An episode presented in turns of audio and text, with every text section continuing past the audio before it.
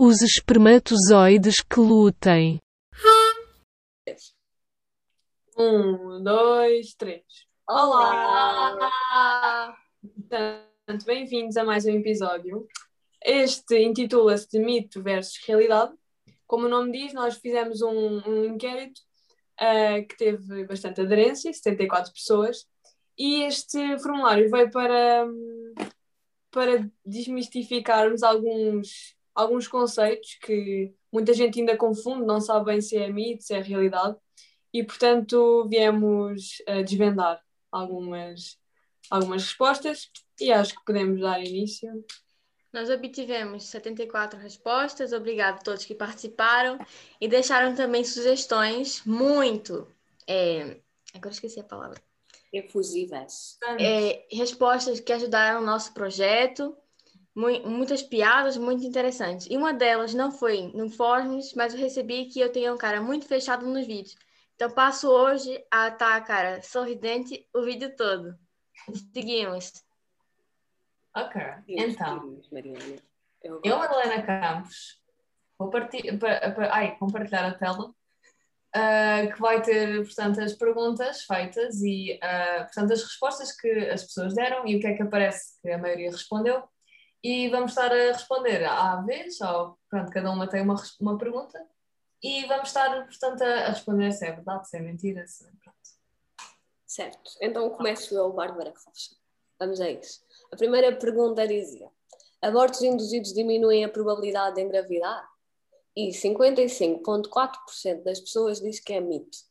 Ah, para explicar e, e dar-vos a conhecer a melhor resposta possível, eu vou começar por, por explicar os tipos de aborto que existem e quais as suas etapas. Portanto, segundo a Associação para o Planeamento da Família, existem dois tipos de aborto: o aborto cirúrgico, que consiste na aspiração de, do conteúdo uterino com uma sonda plástica sob anestesia geral ou local, e para preparar o colo do útero e tornar mais fácil a intervenção, três horas antes do procedimento são administrados dois comprimidos, por via vaginal ou bucal. Se for bucal, é, é derretido na bochecha. A intervenção dura poucos minutos, cerca de 5 a 20, e a permanência no serviço demora normalmente a manhã ou a tarde respectiva. Um, é, é, é, importante frisar que aborto cirúrgico consiste então na aspiração do conteúdo uterino. O aborto medicamentoso consiste na, na administração de fármacos cuja ação interrompe a gravidez. Uh, os fármacos utilizados são o mifepristão e o misoprostol. O mifepristão é tomado sob a forma de comprimido e atua bloqueando a hormona responsável pela manutenção da gravidez, que como no episódio passado vimos é progesterona. O misoprostol é combinado com o mifepristão e irá provocar contrações do útero, causando hemorragias e a expulsão do conteúdo uterino. Uh, nomeadamente, impede a anidação do, do óvulo fecundado na parede do útero. Ora, como um, o aborto cirúrgico implica a, a aspiração do conteúdo uterino e o aborto medicamentoso implica uma, uma hemorragia, se ambos forem ou mal feitos ou então a hemorragia ficar mal curada, pode evidentemente influenciar a fertilidade na mulher e diminuir a probabilidade dela engravidar. Mas é importante também dizer que os riscos de ocorrerem complicações, nomeadamente a infertilidade, uh, são muito reduzidos quando, esta, quando este aborto, este, um, um, qualquer tipo de aborto é feito em serviços de saúde ou com acompanhamento médico adequado. Portanto, uh, não, é um, não é um mito, é realidade. Portanto, podem de facto diminuir a probabilidade de engravidar, mas o risco é muito baixo se for bem feito um aborto. Uh, é de frisar também, é bastante importante que jovens tenham a consciência de que uh, estes efeitos psicológicos são, os efeitos psicológicos decorrentes de um aborto são bastante relevantes de, de, de, ter em conta quando, quando se decide abortar, e mais que isso, é preciso perceber que um aborto não é de todo um método contraceptivo, como nós anteriormente já tínhamos dito noutro episódio. E pronto, acho que está esclarecida a, a questão. Na seguinte, abortos espontâneos diminuem a probabilidade de engravidar? A maior parte das pessoas diz que é mito, em 73%. E é de facto um mito. Um aborto espontâneo consiste em interrupção da gravidez devido à ocorrência acidental ou natural. Portanto, a mulher em nada tem influência num aborto espontâneo. A maioria dos abortos espontâneos tem origem numa incorreta replicação dos cromossomas e ou em fatores ambientais.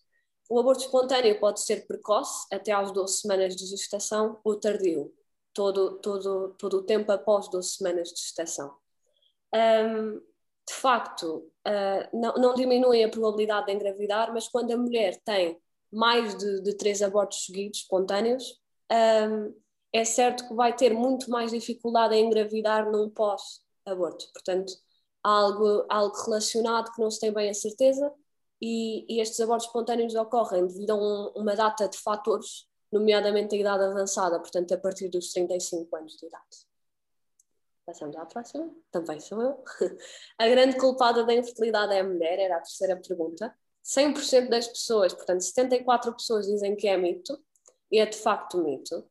Uh, isto deixa muito feliz porque no episódio em que, em que eu falei, eu, eu tinha explicado que a, a, culpada da fertilidade não é a mulher, portanto, em 20 a 30% das situações o problema é do homem, noutros 30 a 40% dos casos o problema é, é de facto da mulher, mas cerca de 30% dos casais inférteis são ambos os cônjuges que, que, contribuem em maior ou menor grau para o problema. Há ainda que considerar 5, 5 a 10% dos casais onde não se detecta qualquer razão aparente para a infertilidade, obviamente, e, e designa-se então esta infertilidade inexplicada ou de causa desconhecida estes dados segundo a Sociedade Portuguesa de Procriação Medicamente Assistida. Pronto, passando para a próxima questão, que é o uso da pílula do dia seguinte, ou seja, da pílula de emergência, pode levar à infertilidade. A maior parte respondeu mito e, de facto, é um mito, uma vez que não existe nenhuma comprovação científica de que o uso esporádico desta pílula se, uh, possa causar infertilidade. Uh, também não há nenhum estudo que associe uh, o seu uso à má formação do, do, feto ou à gravidez ectópica. O que é que isto significa? Significa que o bebê se forma fora do útero. Um, é de apontar que, que a pílula dia seguinte não é, não é um método contraceptivo, é meramente um, um caso de emergência, não é? só para casos de emergência.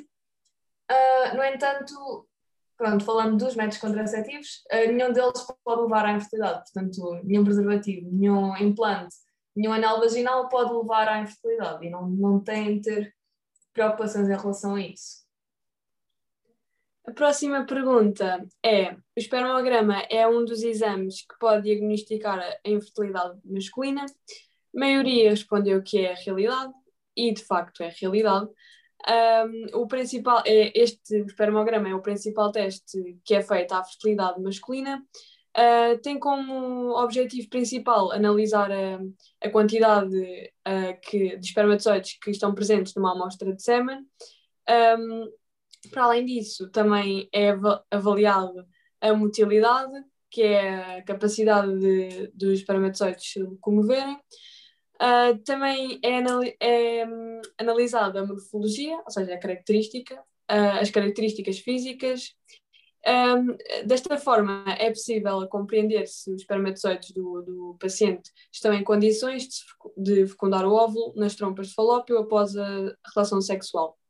Neste exame, para além, para além das características que eu já falei, também são analisados fatores macroscópicos, uh, como o volume, a viscosidade e a liquificação, uh, que é o tempo que o material uh, demora para ficar líquido a coloração e o pH do sêmen. Portanto, se nada disto estiver, estiver bem, digamos assim, um, este exame vai diagnosticar a infertilidade masculina ou algum problema que haja. É, é importante referir que os, uh, os resultados não são uh, definitivos e deve-se, devem-se ir, ir fazendo uh, para um, visualizar se os espermatozoides são bons ou não. E, e pronto. Ok, passando à próxima questão. Alguns processos de procriação medicamente assistida aumentam a probabilidade de ter gêmeos. A maior parte respondeu realidade e, de facto, é uma realidade. Uh, uma vez que, para garantir o sucesso da gestação, é, inserir, é, é costume inserir mais do que um blastocisto no outro. Portanto, é um, um embrião no estado mais avançado. Um, e pronto, no caso de mulheres com mais de 40 anos, até uh, só os, uh, os blastocistos implantados podem chegar até 4, uh, segundo a resolução do Conselho Federal de Medicina. Portanto, é comum inserir-se mais do que um, que é para garantir o sucesso, porque nem sempre pega. É por isso que, ao inserir dois, se dois pegarem, pronto, são gêmeos. Portanto, é, é, é daí que deriva esta, esta pergunta. Certo. Gêmeos falsos, né? Exato. Um, próxima pergunta diz: Fertilização in vitro resolve todos os problemas da infertilidade e garante uma gestação? A maior parte das pessoas diz mito, em 87,8%. É de facto um mito. Existem inúmeras técnicas de procriação medicamente assistidas e a fertilização in vitro, a dita FIV, é apenas uma delas. Portanto, uma delas. É uma ferramenta de auxílio e não resolve o problema da, da, da infertilidade. Tem uma taxa de sucesso de aproximadamente 20, 25 a 30% por cada tentativa, segundo o Conselho Nacional de Procriação Medicamente Assistida, e, e é uma percentagem já elevada, mas, mas não garante uma gestação. Portanto, há, há, há inúmeros casos de casais que recorrem à fertilização in vitro sem sucesso. Daí a taxa ser relativamente alta, mas ainda abaixo dos 50%.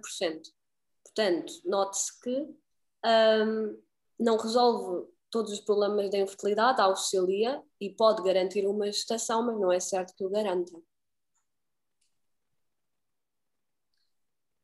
Portanto, a próxima pergunta é: é possível engravidar com apenas um ovário e uma trompa de falópio? A maioria respondeu realidade, e de facto é realidade.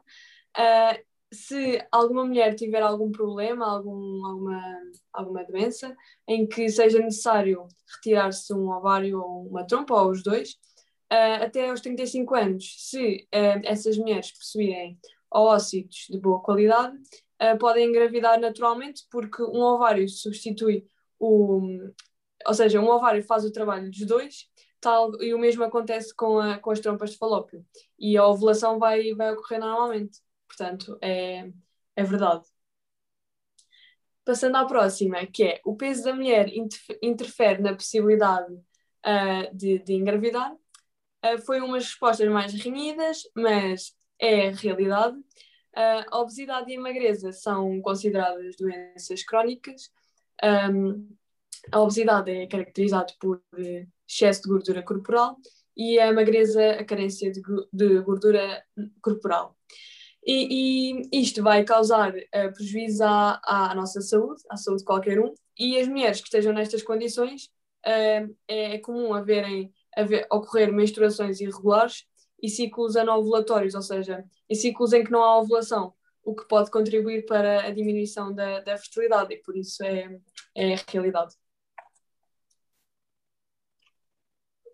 A próxima é: uma alimentação vegetariana interfere na fertilidade?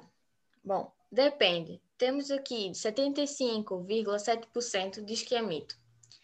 Se a dieta for balanceada para evitar a falta de nutrientes, não, há, não tem problema nenhum. É necessário, no entanto, garantir a ingestão de quantidades ideais de proteínas, fibras, minerais e vegetais, além de carboidratos e gorduras, porque mantém o bom funcionamento dos hormônios, que é essencial para o ciclo menstrual e, o, o ciclo uterino.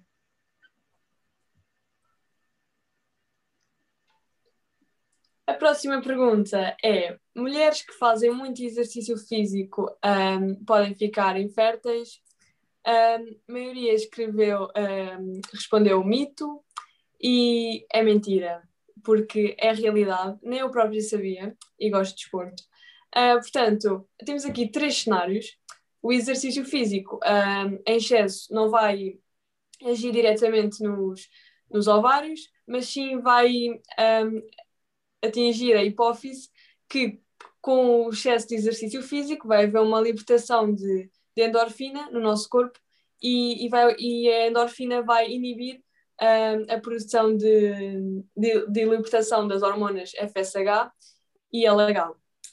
Este facto é associado a uma menor produção de outras hormonas uh, durante, o, durante o exercício em, em excesso e isto pode causar a ausência de ovulação, que vai, que vai resultar numa vai resultar na infertilidade. Por outro lado, pode haver um defeito da fase lútea, que é uma fase do ciclo menstrual, aliás, a última. Uh, a mulher vai, a mulher ovula normalmente, mas não vai conseguir sustentar a produção de, adequada de, de progesterona e, e, portanto, o endo, endométrio uh, não vai ser capaz de receber adequadamente o embrião que, que lá chega. E por último, a atividade física em excesso vai levar um aumento vai, uh, vai levar a um aumento dos níveis de adrenalina e redução de, de leptina, que é uma, uma hormona produzida por células gordurosas. A adrenalina vai levar ao consumo de glicogênio muscular, que, que vai uh, reduzir o armazenamento, o armazenamento de gordura. Ao haver uma redução da gordura, uh, o ciclo menstrual vai ficar irregular e vai resultar na, na anovulação, que pronto, é não ovularmos. Um, portanto, isto é, é, é real. Um, e queria referir que, para além das mulheres, os homens que uh, realizam muito exercício físico também podem ser prejudicados a nível da fertilidade, em que pode haver uma, uma diminuição na concentração de espermatozoides e baixar os níveis de testosterona. Ou seja, em ambos os sexos, ambos os sexos vai ser uh, prejudicado uh, se fizerem muito exercício físico. Ok, então antes de passar à próxima questão, é só referir que faltam quatro para nos situar os nossos ouvintes. Uh, portanto, quem teve ou tem alguma doença sexualmente transmissível pode ser infértil. É verdade. A maior parte responde a realidade, e muito bem. Uh, doenças sexualmente transmissíveis, como por exemplo a clamídia ou a anorreia, respondem por 15% das causas de infertilidade nas mulheres e 10% nos homens. Um, nos homens vão, vão alterar a produção de espermatozoides, enquanto nas mulheres podem provocar inflamações nos órgãos do aparelho reprodutor, portanto feminino. Uh, estas inflamações tendem a transformar-se em, em aderências, portanto, um, coisa, pronto, corpos malignos, por assim dizer, uh, que prejudicam as trompas uh, de falópio, o útero e os ovários. Portanto, sim, prejudicam e podem tornar as pessoas inférteis. Ok, vamos para. Uma mulher que começa a menstruar mais cedo ou mais tarde tem dificuldade em engravidar? 91,9% respondeu que era mito. Estão corretos. Na verdade, não há nenhuma relação entre a idade da primeira menstruação com a fertilidade da mulher. Apenas que as mulheres que menstruam mais cedo, no entanto, o fim da vida é o fim da vida útil dos seus ócitos também acabam mais cedo. Ou seja, todos estão certos mais ou menos. Por que estás a rir? Ok. A outra pergunta é: o fumo prejudica a fertilidade? É, 87,7% respondeu que era realidade. É isso? Sim. E estão corretos novamente. O, fumo do, o consumo do tabaco está associado à diminuição natural da fertilidade além de piorar os resultados da, dos tratamentos de reprodução assistida. O cigarro acomete o transporte embrionário na mulher e no homem o consumo de cigarro e outros produtos derivados afetam a qualidade do sêmen. Diversos estudos apontam que 13% dos casos de infertilidade estão ligados ao consumo do tabaco. Então, todos estão certos novamente, mais ou menos. Vai, Mada. Então, a última questão, que provavelmente foi que causam mais intriga e se calhar são, é tão, vocês estão mais curiosos para saber a resposta, que é ter o computador no colo deixa o homem estéril? Tambores, por favor. Não se ouve, Bárbara. É, a Bárbara está a fazer um esforço. Não, está a bater na garrafa para fazer os tambores. Mas pronto, obrigada pela invenção. Incrível. incrível. E é inconclusivo. Oh. Oh. É inconclusivo. Oh. Oh. Portanto, uh, não é mito nem realidade, a maior parte respondeu mito, mas de facto é inconclusivo, uma vez que ainda não há comprovação científica de que uh, se é verdade ou não, mas muitos médicos recomendam que não se tenham, portanto, o computador diretamente no colo, uma vez que estão, portanto, o, o computador está no colo, está perto dos testículos e emite radiações que, uh, pronto, são quentes, ou seja, aumenta a temperatura e isso pode provocar uh, alterações, portanto, na, pode prejudicar a produção de espermatozoides. Portanto, não é aconselhado ter o computador no, no, no colo diretamente, podem ter um tabuleiro por cima ou por baixo do computador ou, ou algo que uh, não, não mantenha o contacto direto. E pronto, foi este o nosso podcast de hoje, o nosso episódio de hoje. Espero que tenha sido esclarecedor e do vosso agrado. E Sim, qualquer coisa. Uhum. Mandem mensagem se não entenderam alguma explicação, nós tentaremos explicar. E também, eu não sei se querem falar mais alguma coisa. Obrigada a quem respondeu. E peço desculpa por vermos tão durante a nossa apresentação. Obrigada por quem está aqui até aqui e está a ouvir essas lindas Exatamente. palavras e agradecimentos. Certo, também acho. Um beijinho a todos. Beijinho. Beijinhos. Tchau.